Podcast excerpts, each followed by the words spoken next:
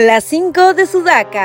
El sexto juzgado de investigación preparatoria informó que hoy emitirá su decisión con respecto al pedido de 36 meses de prisión preventiva contra Vladimir Cerrón por el presunto delito de pertenencia a una organización criminal.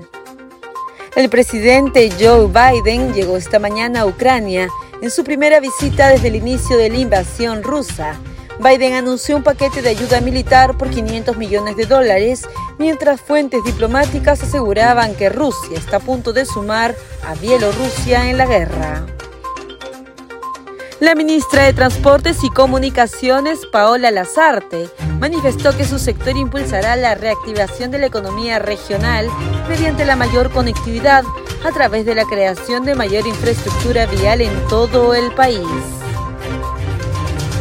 Los ministros de Economía y Finanzas y de Comercio Exterior y Turismo anunciaron la puesta en marcha del programa Compunche Perú Turismo con la finalidad de reactivar el sector deprimido por la epidemia de la COVID-19, por la inacción del gobierno anterior y por los desmanes ocurridos en el sur del país desde diciembre pasado.